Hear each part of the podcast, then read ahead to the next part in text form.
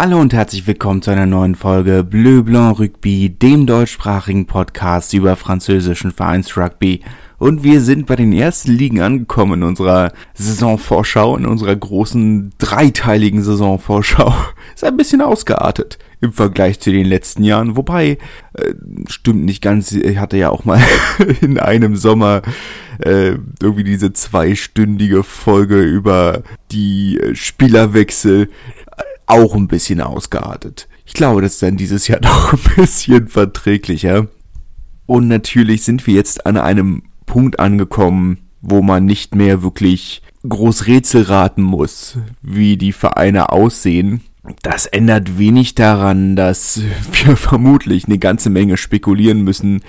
Auch in der Top 14 ähm, liegt aus oder hat natürlich seine Gründe. Zum einen muss man natürlich sagen, dass wir diesen Sommer viele große Umbrüche hatten bei einigen Vereinen, bei denen man dann natürlich im Vornherein immer nicht ganz so sagen kann, wie schnell findet sich das alles zusammen, wie schnell äh, hat sich das eingependelt, wie gut funktionieren diese harten Umbrüche.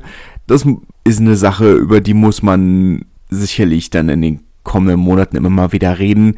Die andere Sache ist natürlich auch, es ist WM-Jahr. Offensichtlich, wir sind Stand heute fast genau einen Monat vom Auftaktspiel entfernt. Und wir haben auch schon 2019 gesehen und bis zu einem gewissen Grad 2015, dass äh, WM-Jahre viel Chaos mit sich bringen. Ich meine, wir erinnern uns 2019, 20 die Saison, da war Bayonne ja auch aufgestiegen und hat äh, direkt als Aufsteiger erstmal bei Racine gewonnen. Und Bayern waren 2019 sicherlich nicht so gut, wie sie es letzte Saison waren. Qualitativ. Es, ne, nur mal als Beispiel. Es bringt viele Dinge durcheinander. Ist auch die Frage, wer verletzt sich während der WM? Gut, du kannst dich auch während der Saison verletzen, aber die Frage ist natürlich auch, wann kommen die Spieler zurück? Wann genau steigen sie wieder ins Mannschaftstraining ein? Wann genau werden sie dann ihre ersten Einsätze bekommen? Den Spielern, die bei der WM sind, stehen zusätzliche Urlaubswochen zu. Die Frage ist, sie müssen nicht, vielleicht hat sich das auch geändert, aber zumindest äh, 1920 war es jetzt nicht so, dass sie diese Urlaubswochen direkt nach der WM hätten nehmen müssen, sondern die konnte, konnten verteilt werden, je nach Bedarf. Äh, und das muss man schauen, ne, wie das alles, wie das alles läuft. Ich denke, wir werden äh, selbst für französische Verhältnisse chaotische Saison sehen. Und ich muss ganz offen sagen, ich bin heiß drauf. Ja, drei Spieltage bis zur WM in der ersten Liga. Zweite, dritte, vierte Liga spielen weiter, wobei zweite Liga ähm, dahingehend betroffen ist natürlich, dass die Spieltage von, Don äh, von Donnerstag auf Freitag auf ähm, Dienstag und Mittwoch beziehungsweise Mittwoch und Donnerstag geschoben werden. Und da bin ich sehr gespannt. Ne? Wie in der letzten Woche auf, äh, auch, Entschuldigung, fangen wir aber mit den Frauen an, denn auch dort gibt es ja eine Erstligasaison, wobei man natürlich sagen muss, dass dort der erste Spieltag erst am, oder zumindest laut Website erst am 19.11. ist. Das erscheint mir nicht ganz korrekt oder zumindest sehr, sehr spät. Äh, ich bin mal gespannt, vorher wahrscheinlich noch ähm, zum einen Coupe de France, der bei den Frauen durchaus wieder gespielt wird. Und die andere Sache, bei der ich mir in aller Fairness auch nicht hundertprozentig sicher bin, wie das mit dieser Women's 15s Competition äh, funktioniert. Ob die jetzt noch vorher ist, das kann ich leider nicht so genau sagen. Bei den auf internationaler Ebene oder auf Länderspielebene bin ich nicht ganz up to date, aber es würde zumindest Sinn ergeben. Weil das wäre dann ja jetzt hier prinzipiell das Ende des, äh, des Novemberfensters, wo es losgeht. Ich sag mal, es gäbe ja zumindest prinzipiell keine Überlappung mit der Herren-WM. Könnte man ja durchaus weiterspielen lassen, auch wenn die ähm, Pro de Deux weiterspielt. Na, dann könnte man sicherlich auch die erste Liga der Frauen weiterspielen lassen. Aber gut, es ist wie es ist. Ja. Das Format ist von letzter Saison weitestgehend un, äh, unverändert. Äh, zwölf Teams, zwei Pools. Ähm, Pool 1 äh, ASM Romagna, Stade Francais, beziehungsweise die Pink Rockets, Montpellier, Lille, Bobigny und Bordeaux. Und in Port Pool 2 dann äh, Lyon, Blagnac, Pau, beziehungsweise Lens, Section Paloise, Toulouse, Grenoble und Rennes. Wobei ähm, die unteren Teams natürlich wieder gegen den Abstieg spielen. Also es gibt eine reguläre Saisonphase und nach Ende der Gruppenphase gehen die oberen vier Teams der Pools in die Playoffs ja, ins Viertelfinale. und die unteren beiden Teams der Pools gehen in die Abstiegsrunde. Wobei es diese Saison keinen direkten Absteiger gehen wird. Wir hatten letzte Woche schon drüber geredet. Es gibt dann der oder die schlecht platziertesten der Abstiegsrunde spielen dann ein Relegationsspiel gegen die Meisterin der zweiten Liga. Insgesamt in Pool 1 muss man sicherlich festhalten, dass, ähm, dass es eine relativ ausgeglichene Gruppe sein könnte, die wobei die beiden Ausreißerinnen nach oben sicherlich Bordeaux und Montpellier sind.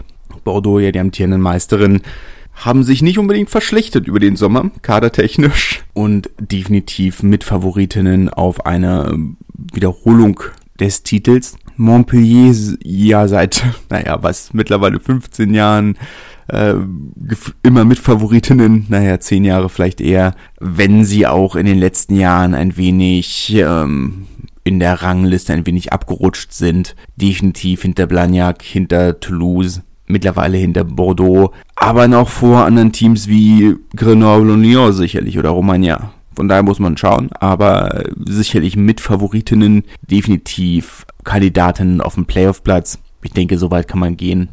Romagna, die ja auch letzte Saison zumindest noch ins Halbfinale gekommen sind, waren für meine Begriffe dort etwas überraschend. Ähm, zumal vieles davon auch irgendwo Einzelleistungen von Jesse Tremolière waren, die die Saison aber nochmal einen Schritt zurückgehen wird, um sich weiter auf ihren Bauernhof zu konzentrieren. Von daher würde ich sie auch etwas weiter hinten ansiedeln oder zumindest hinter Bordeaux Montpellier, aber noch, sagen wir mal, auf Platz drei oder vier der Gruppe. Wer der vierte Playoff-Kandidat oder die vierten Playoff-Kandidatinnen sind, ist ein bisschen schwer zu sagen. Lille sicherlich kein schlechtes Team. Die, wir hatten darüber geredet, auch nochmal den einen anderen Schritt in Richtung äh, Semi-Professionalität unternommen haben. Ob das reichen wird, vermutlich nicht. Man muss aber auch in Ferne sagen, dass sie natürlich hinter Stade Francais hinterherstehen, die sicherlich ambitioniert sind oder deutlich ambitionierter sind, als es die, als es die letzten Male waren, haben einige Spiele im Jambouin gespielt, nutzen zu mittlerweile zu fast 100% die professionellen Trainingseinrichtungen, haben auch semi-professionelle Strukturen, wie es andere Vereine auch haben, aber definitiv deutlich ausgeprägter, als es in Lille ist, einfach aufgrund äh, naja, des Stammvereins, sagen wir es mal so rum, oder der Profiabteilung bei den Herren. Und natürlich dem Fakt, dass äh, Herr Dr. Wild dort äh, den Verein zu weiten Teilen finanziert. Aber gut, äh, das, das ist natürlich ein Vorteil, den, den Lille nicht hat. Ne? Ähm, jetzt wäre ich natürlich gespannt zu wissen, wie das Engagement von Decathlon dort aussieht. Das ist ein bisschen unklar für meine Begriffe weil man, für die, die es nicht wissen, Lille ist der Stammsitz von unter anderem Decathlon. Auchan, große Supermarktkette in Frankreich, sitzt auch dort, beziehungsweise in Lens, aber die sind ja direkt nebeneinander. Und Decathlon hat auf seinem YouTube-Kanal und seinen Social-Media-Kanälen in Frankreich immer mal wieder die Werbetrommel gerührt für, für die Frauen von Lille. Wäre schon neugierig zu wissen, inwiefern es da auch ein, eine finanzielle Unterstützung gibt oder nur eine Proforma. Ja, das wäre, da wäre ich neugierig. Aber es klingt zumindest nicht so, als wären sie ein Großsponsor. Bobigny sind äh, wie immer so ein bisschen im Zwischenraum, wo man, da weiß man nie so richtig, was man, was man kriegt. Weil natürlich muss man sagen, was die Pariser Vereine angeht, hängen sie ein bisschen hinterher. Sie sind definitiv hinter Stade Francais und sicherlich mittlerweile auch hinter Racing, auch wenn die natürlich noch nicht auf dem Liganiveau angekommen sind, aber was Attraktivität angeht, aber haben sicherlich die ein oder andere Spielerin äh, von Chili Mazarin abgegriffen, würde ich jetzt von ausgehen. Und natürlich ein Verein, der sich ähm, seit Jahren entgegen aller Erwartungen in der Liga hält. Ne? Ähm, trotzdem würde ich sie zusammen mit Lille auf den beiden Plätzen sehen, die gegen den Abstieg spielen. Ich denke nicht, dass sie absteigen werden, aber ich würde sie auf diesen Plätzen sehen, weil ich die ich kann mir schon vorstellen, dass die Pink Rockets, die ja auch letzte Saison noch die ein oder andere Nationalspielerin im Kader hatten und auch diese Saison haben werden, äh, vielleicht nicht um, um die Meisterschaft mitspielen, aber ich, es würde mich wundern, wenn sie gegen den Abstieg spielen würden. Das fände ich insgesamt überraschend, wenn ich ehrlich bin. Aber gut, weiß man im Vornherein ja nie so genau. Die Gruppe 2 ist äh, nochmal ein Stückchen spannender, finde ich. Natürlich mit Blagnac ein Verein, drin hast, die jetzt dreimal in Folge Vizemeisterin geworden sind. Toulouse, die vorletzte Saison alle Meistertitel gewonnen haben, von erste Frauen bis dritte Frauen und alle Altersklassen. Und äh, jetzt dann diese harte Umbruchsaison hatten nach der WM. Neuer Trainerstab, jetzt äh, inklusive Loch Sansus und C äh, Céline Ferrer, die ja beide aufgehört haben zu spielen, aber jetzt dann eben dieser, in diesen Trainerrollen involviert sind, die ja für sie durchaus neu sind oder zumindest auf diesem Niveau neu sind. Da muss man abwarten, inwiefern oder wie sie mit dieser neuen Aufgabe, wie sie sich da reinfinden. War ja doch eine relativ enttäuschende Saison für, für Toulouse letztes Jahr haben schon gekämpft, überhaupt ins Halbfinale zu kommen. Also haben ja erst in der Verlängerung ähm, die Qualifikation fürs Halbfinale geschafft gegen Grenoble und auch dort nur weitergekommen, weil sie einen Versuch mehr gelegt hatten als Grenoble, wobei sie ja trotzdem, das Spiel ist ja unentschieden ausgegangen, aber eben dieser eine Versuch mehr. Und da muss dieses Jahr dann schon deutlich mehr kommen, wenn wir ehrlich sind. Grenoble selbst könnten die Saison wieder überraschen definitiv auch Playoff-Kandidatinnen, haben letzte Saison ja insgesamt ähm, relativ jungen Kader gehabt. Also eine Alexandre Chambon zum Beispiel konnte seitdem WM-Erfahrung sammeln, konnte seitdem weiter Länderspielerfahrung sammeln. Die ist ja jetzt auch erst, oh, ich will nicht lügen, aber 2021, 22, wie viele andere der neu entwickelten Topspielerinnen, ne, die sie haben, haben sich ja mittlerweile einige auch in den erweiterten Kader der Nationalmannschaft gespielt, des Nationalteams gespielt. Von daher würde ich schon erwarten, dass Grenoble auch nach oben durchaus weiter mithalten können. Sicherlich hinter Toulouse und Blagnac, die beide definitiv Mitfavoritinnen oder Mitkandidatinnen. Also ich glaube, mittlerweile sind wir bei was, wenn wir drei Favoriten auf den Titel haben, wird langsam ein bisschen viel, aber Kandidatinnen auf dem Titel sind, ähm, würde ich Grenoble dahinter auf Platz 3 sehen. Und dann fängt es an, so ein bisschen spannend zu werden. Lyon und Lens, äh, die auf einem ähnlichen Niveau sind, würde ich sagen, ähm, die dann den, den letzten Playoff-Platz unter sich ausmachen, äh, ausmachen werden, rennen sich schon etwas weiter hinten in der, in der Rangliste. Haben natürlich ähnlich wie Lille den großen Nachteil, dass sie einfach sehr viel mehr Reisezeiten haben als die anderen natürlich ein bisschen abseits vom Schuss, rugby-technisch gesehen, bevölkerungstechnisch in einer der etwas dichter bevölkerten Regionen Frankreichs, aber rugby-technisch natürlich ein bisschen abseits vom Schuss. Daher ist das natürlich ein bisschen, ein bisschen schwierig. Nicht, dass sie nicht ähm, durchaus Chancen hätten. Ich meine, sie haben unter anderem mit äh, Caroline Drouin und äh, Mathilde Coutoli durchaus äh, auch zwei Nationalspielerinnen im Kader, beziehungsweise auch 15 Nationalspielerinnen, aber ähm, zumindest bei Caroline Drouin hieß es ja immer, dass sie sich jetzt ähm, deutlich mehr auf die Olympischen Spiele fokussieren möchte. Von daher muss man abwarten, inwiefern das mit, äh, mit dem Ligabetrieb kollidiert. Aber insgesamt würde ich sie schon hinter den anderen sehen. Nicht, dass ich nicht glaube, dass sie die Chancen, nicht die Chancen hätten, sich auch im Playoff-Platz zu erspielen, weil es ist technisch gesehen ein sehr anständiger Kader. Aber ich glaube, im Vergleich zu Lyon und äh, Blagnac kommen dann so ein bisschen die, die längeren Fahrzeiten und die unsicheren Verfügbarkeiten der Topspielerin. So ein bisschen ist das dann der Faktor, wo man sagt, okay, also das wird ein Problem. Und dann sollten sie tatsächlich in diese Situation kommen. In der heißen Phase der Olympia-Vorbereitung kommt dann ein Relegationsspiel, wo dann die, die Topspielerin wirklich auf harte oder wo denen dann wirklich harte Fragen gestellt werden. Von daher muss man schauen. Aber rennen sich am unteren Ende dieses Pools, aber nicht am unteren Ende der Gesamtliga. Von daher muss man mal schauen, inwiefern vielleicht Lille und, äh, und Bobigny da, da besser aufgestellt sind oder eben auch nicht. Aber da können wir gespannt bleiben. Wenn ich einen Tipp abgeben müsste, würde ich sagen, dass Bobigny in der Relegation gegen La Rochelle verliert und es ein Finale zwischen Blagnac und Bordeaux geben wird, das Rückspiel vom letzten Jahr, lehne ich mich jetzt mal weit aus dem Fenster. Aber ich glaube, dass Blagnac dieses Mal gewinnt. Also ich glaube es nicht wirklich, ich glaube Bordeaux würde dieses Spiel wieder gewinnen, aber nach drei verlorenen Finals würde ich es Blagnac endlich mal gönnen. Außerdem, sie konnten letztes Jahr gar nicht gewinnen. Ne? Jamais deux sans trois. Es gibt niemals zwei ohne ein drittes. Daher, wenn sie zwei Finalspiele verlieren, müssen sie auch das dritte verlieren. Und jetzt kommt das vierte und das können sie dann wieder gewinnen. Und das ist dann karma-technisch wieder drin. Muss man mal schauen. Aber ich glaube dran. Also nicht an das ganze Karma-abergläubische Ding, aber dass sie die Chance haben oder dieses Mal tatsächlich einen Titel gewinnen können. Ich würde es ihnen gönnen. Ne? Fände ich schön. Damit schließen wir diesen Teil des Podcasts ab und kommen zu Top 14. Wie gesagt, etwas spannende Verhältnisse, etwas wild alles. Du hast hier letzten Endes zwei Saisons. Du hast die, die ersten drei Spiele, für die manche Teams gefühlt einen komplett neuen Kader aufgestellt haben, nur für diese drei Spiele. Ähm, Toulon, Toulouse, die haben ja gefühlte Legionen an, an WM-Jokern äh, reingeholt.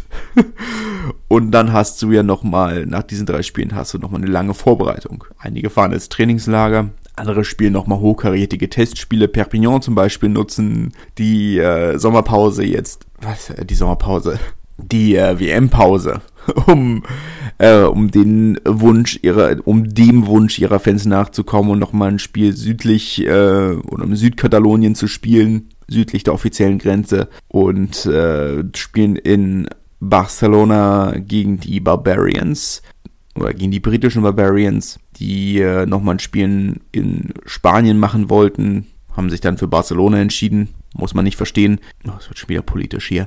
Ähm, aber es wird, ist durchaus spannend, weil letzten Endes der Austragungsort ist das Stadion von Espanyol Barcelona, was ja der spanische Verein der Stadt ist. Oder ich sag mal, das, das monarchistische Gegenstück äh, zum zum katalanischen Team FC Barcelona.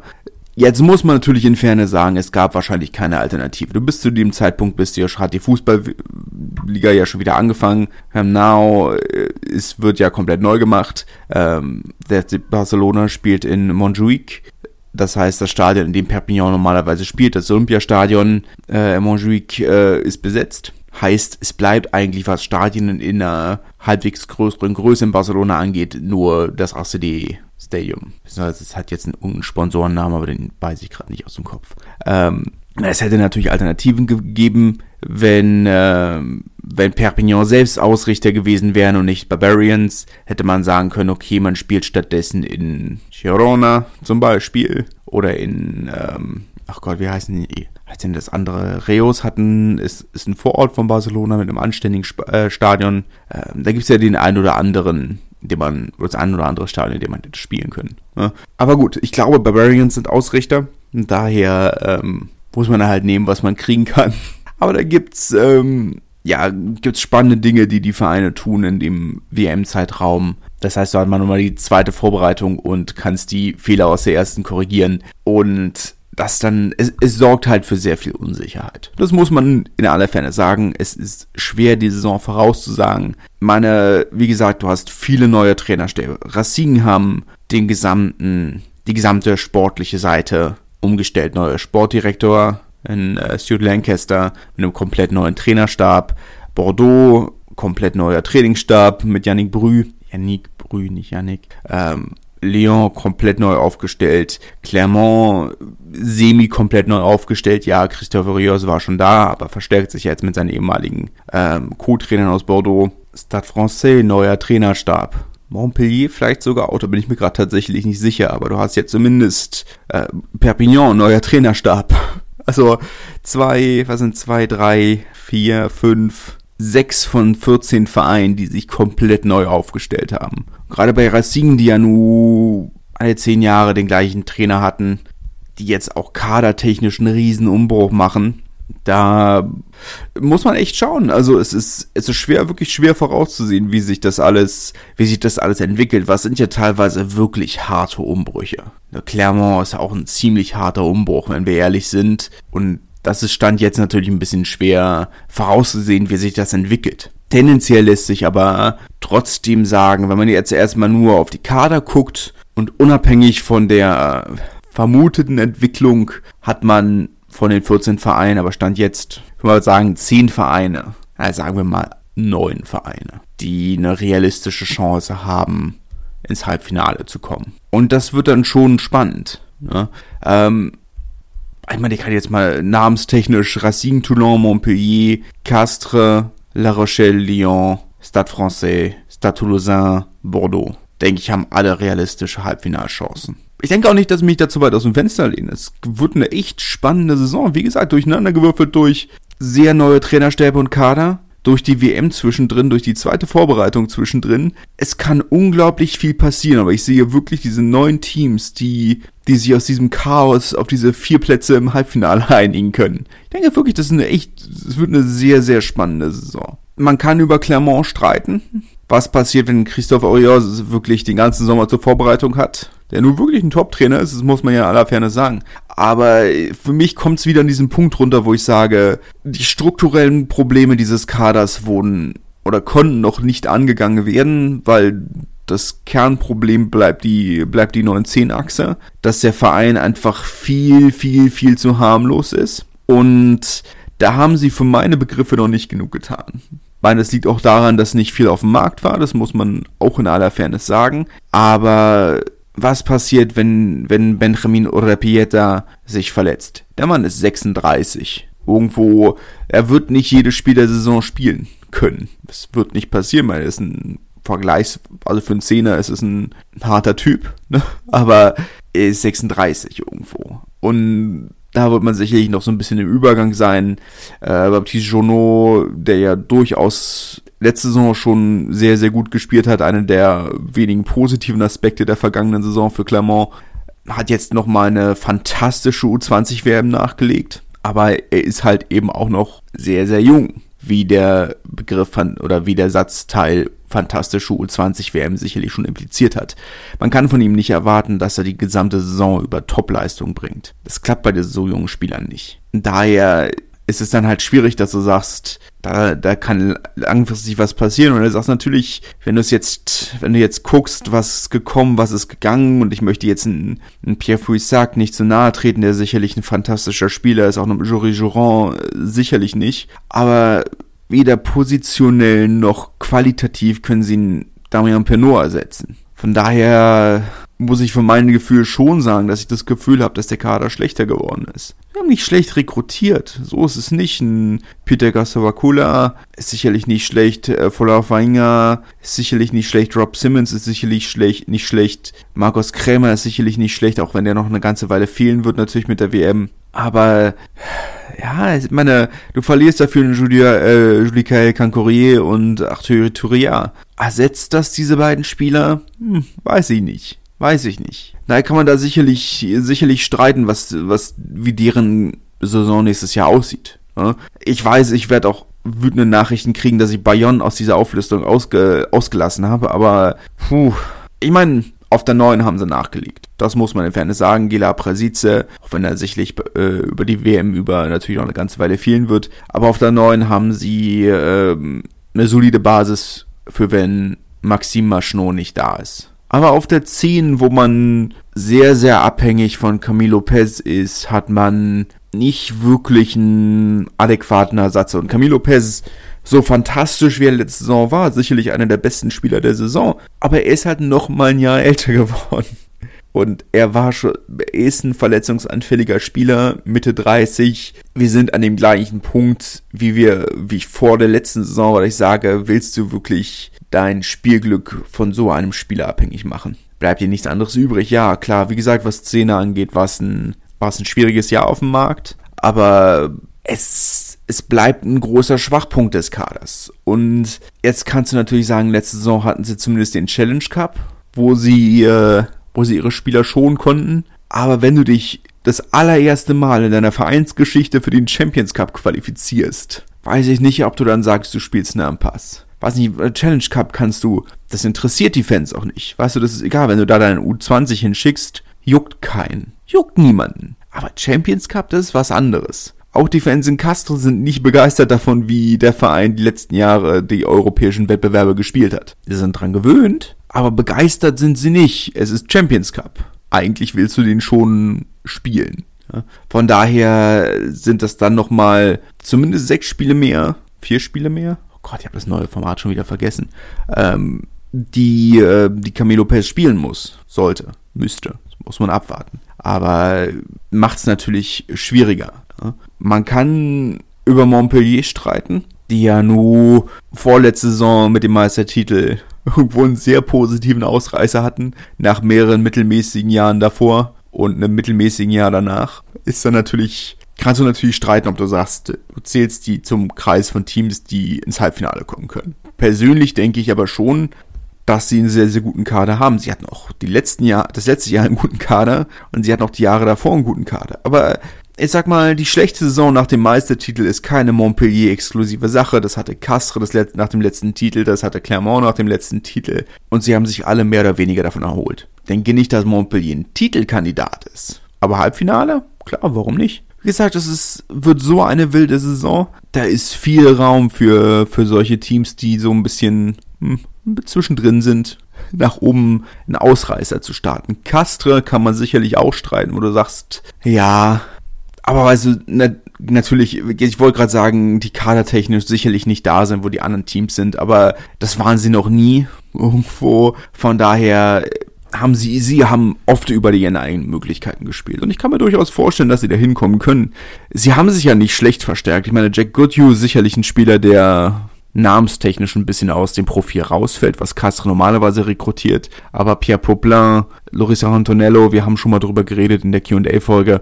Da ist, ähm, das sind so typische Castre-Verpflichtungen, bei denen ich schon echt glaube, dass die, dass die gut einschlagen werden. Und du hast einen, einem Pierre Poplin ist ein Spieler, der viel zu beweisen hat auf der 10. Kann mir sehr gut vorstellen, dass er einen richtig guten Eindruck macht ich bin gespannt. Ich bin gespannt. Castre würde ich definitiv, würde ich mit oben sehen. Ich denke nicht, dass sie nochmal so ein mittelmäßiges Jahr spielen werden. Lyon, meine, bei Lyon muss man abwarten, wie es läuft, ne? So, mit dem neuen Trainerstab. Sie haben sich, sie haben natürlich Schlüsselspieler verloren. Also, darüber lässt sich jetzt auch nicht streiten. Sagst, ich meine, allein äh, Joshua Tuisova, äh, das ist kein unerheblicher Verlust haben stattdessen ein bisschen mehr in der Breite verstärkt. Ne? Vincent Rattels, Montejoani sind, äh, sind für ihn gekommen.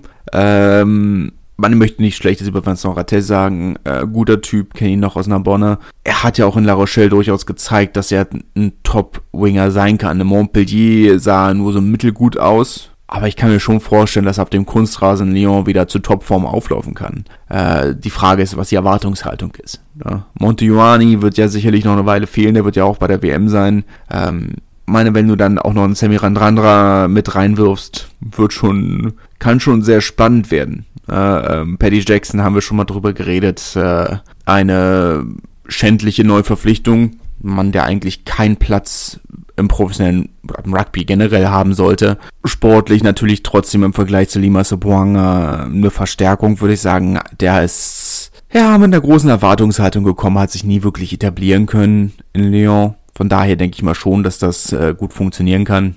Aber ja, eigentlich äh, ja, müssen wir nicht drüber reden. Paddy Jackson hat keinen, keinen Platz im, im Rugby eigentlich. Oder Leute wie er, sagen wir mal so rum, ein bisschen allgemeiner gehalten. Da sind wir wieder in dem Punkt, wo man sagt, nicht schuldig und unschuldig sind dann eben doch nicht unbedingt die gleiche Sache. Ne? Aber auch da wird es dann jetzt sicherlich wieder ein bisschen, kommen dann wieder in, in, in Sphären, äh, die, äh, die ein bisschen schwieriger oder ein bisschen komplizierter werden, aber ähm, ich sag, man muss ja nicht mal die juristischen Sachen reden, ob er nur schuldig oder unschuldig ist. Wir haben ja zumindest auch die WhatsApp-Nachrichten gesehen, die sie sich gegenseitig geschickt haben. Allein mit diesen Ansichten sollte er nicht wirklich im Rugby willkommen sein. Ja, aber gut, das ist, äh, sind ja vielleicht andere Geschichten, aber ich sag mal, es, es wird mir deutlich schwerer fallen, Lyon, äh, Lyon den Erfolg zu gönnen. Sagen wir es so rum. Sie machen es mir nicht einfach, sie zu mögen. Oyonnax stehen ja ein bisschen ähnlich da war ein bisschen überrascht, dass sie einen Spieler wie Jonathan Ruru verpflichten, der ja jetzt ein halbes Jahr kein Rugby gespielt hat, nachdem er bei einer Weihnachts bei der Weihnachtsfeier von Provence Rugby die Frau eines Mitspielers geschlagen hat.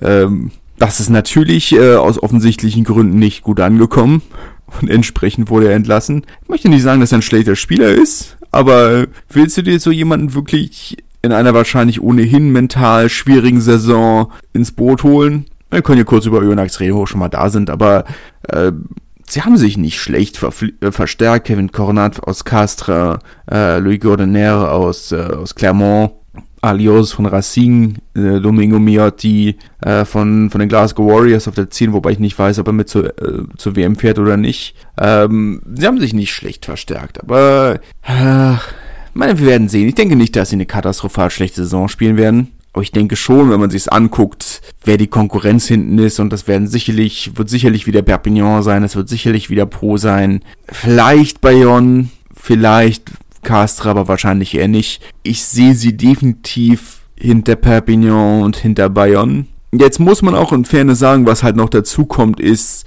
sie hatten seit, in den letzten zwei, drei Jahren hatten sie eine Handvoll schwieriger Spiele.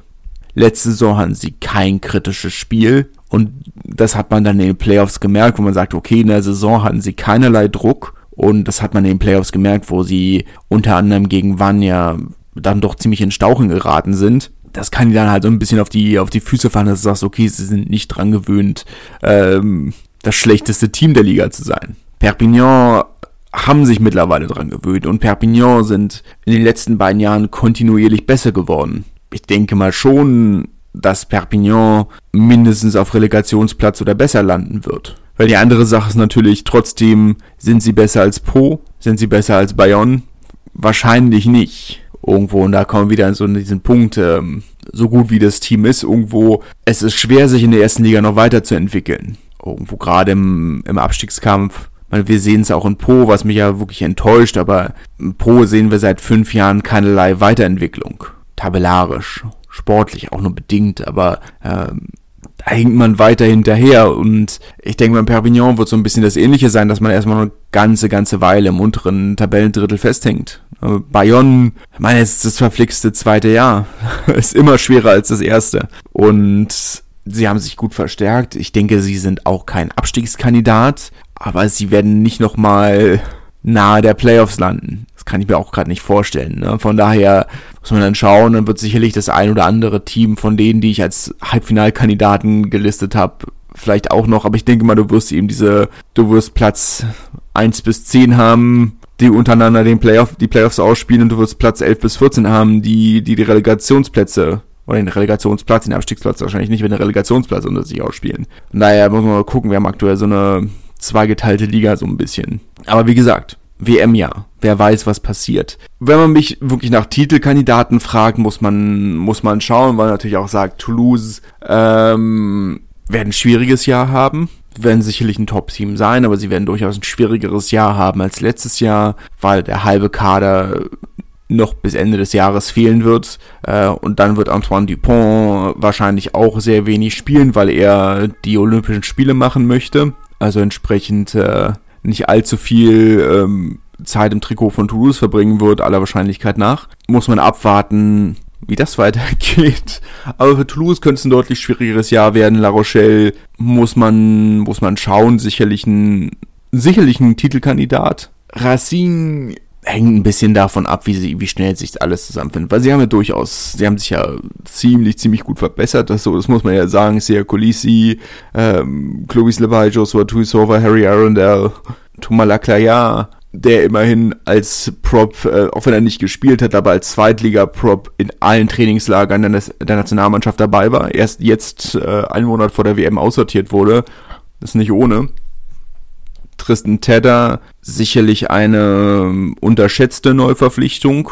Der Mann hat fantastische Leistungen äh, geboten in, in Perpignan und hat jetzt in den Vorbereitungsspielen in Perpignan äh, auch wieder fantastisch gespielt. Äh, Jordan Joseph ist äh, in den anderthalb Jahren Laie zu Pro deutlich besser geworden. Jetzt kann man natürlich drüber reden, sie haben Finn Russell verloren. Okay, ja, das stimmt, aber ich weiß nicht, ob das wirklich, ähm, natürlich ist das ein herber Verlust. Aber ich denke nicht, dass wir da in der Hinsicht einen riesen Leistungsabfall erwarten, zu erwarten haben. Naja, Racine ist sicherlich ein, ein Titelkandidat. Toulouse sicherlich auch, Bordeaux sicherlich auch. Ähm, Wobei man bei Bordeaux natürlich nochmal so ein bisschen, bisschen reinschauen muss, sagen, sie haben sich, haben sich auch, weil Bordeaux ist vielleicht so ein bisschen der Gewinner der Offseason, für meine Begriffe. Meine, wen haben sie sich alles geholt? Äh, Adam Coleman, Pete Samu, Raphael Lacafia, Marco Gazzotti, der äh, eine fantastische U20-WM mit Grenoble gespielt hat, ähm, der wird sicherlich eine ähm, nicht zu unterschätzende Rolle spielen. Paul Abadie aus, äh, aus Brief, der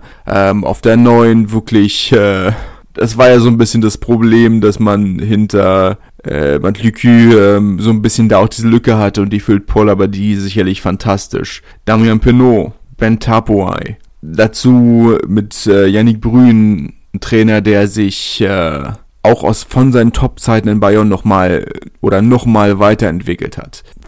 Ich sag mal, es wird natürlich wieder die Frage sein von, wie kommen alle aus der WM zurück? Bleiben alle fit? Wie findet sich alles zusammen? Aber ich sag mal, hinter Toulouse und La Rochelle und Racine würde ich äh, Bordeaux auch in jedem Fall, würde sagen, das wären so für mich meine, meine Halbfinalkandidaten. Ne? Mit äh, Oyonnax auf Platz 14 und äh, Perpignan auf Platz 13. Da muss man schauen, ne? In den Playoffs kann viel passieren, aber für mich ist Bordeaux sicherlich ähm, so ein bisschen das Dark Horse diese Saison. Racine Favorit auf Vorbehalt, sagen wir es mal so rum. Weil ich glaube schon, dass Toulouse nach der WM ein bisschen strugglen werden, die ein bisschen zu kämpfen haben, allein weil eben die halb, das halbe Team bei der WM involviert ist. Äh, Antoine Dupont, sicherlich haben sie auch guten Ersatz auf der neuen, aber er ist nun mal der weltbeste Spieler und wenn der fehlt, dann, oder wenn der nicht da ist, fehlt nun mal einiges. muss man halt auch sagen. Und er wird wenig da sein, ist jetzt so, stand jetzt die Vermutung. La Rochelle müssten die Saison eigentlich mal einen Bouclier gewinnen nach zwei europäischen Titeln in Folge. Wäre es mal an der Zeit. Aber, puh, wer weiß, wer weiß. Wird eine spannende Saison. Ich freue mich in jedem Fall sehr darauf. Wir haben jetzt noch eine Woche vor Saisonbeginn.